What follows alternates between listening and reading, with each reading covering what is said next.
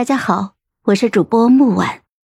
今天我们给大家带来的故事叫《岁岁良辰年年新》第五集。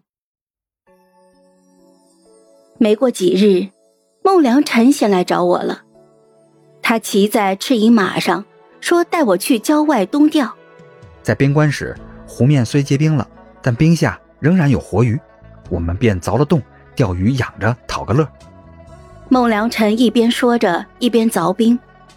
我牵着赤衣马在一旁站着，心里有些慌，总觉得他有话要对我说。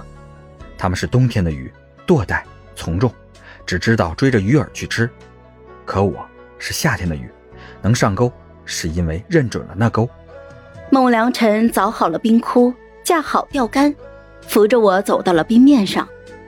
兰儿，你爹爹昨日去找父皇，他们说了许多，我在书房外听到了。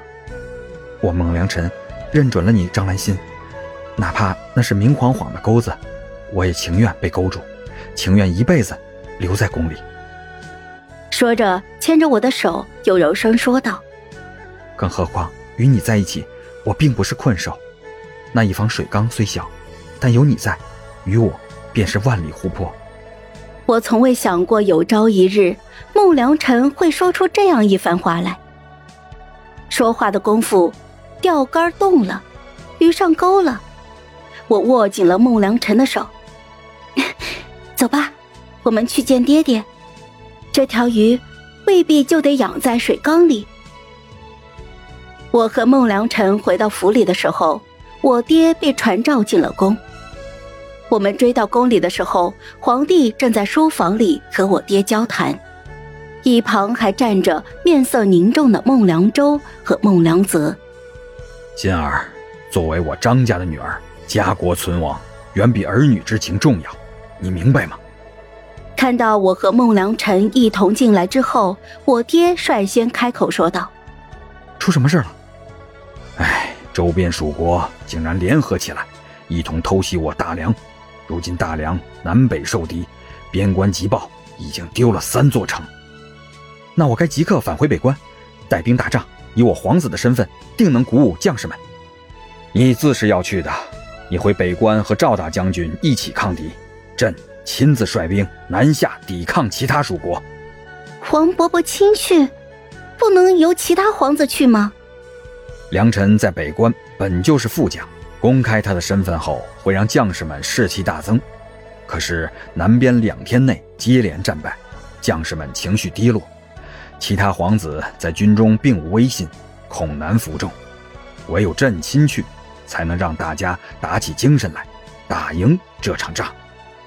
我看了一眼爹爹凝重的表情，就知道这是目前最好的办法了。陛下南下，须得有皇子监国。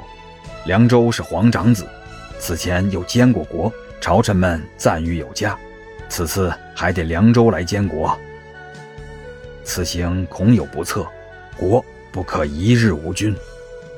孟良辰和孟良舟同时看向了我，我已经全然明白了。国不可一日无君，为避免皇帝不幸遇难，皇子们争抢皇位，须得在南下之前立下太子。孟良舟是皇长子，并且此次只能他在京中监国。如若陛下出事，唯有他可以顺利的接管朝堂。心儿，太子需要张家的支持，才能让朝臣们拜服，最大可能的减少夺嫡伤亡。爹轻声的说道。我僵硬的转身看向了孟良辰，他双眼通红，紧咬着唇，没有说话。我闭上了眼。依然无法阻挡眼泪流出来，心里疼得快要窒息了，却无能为力。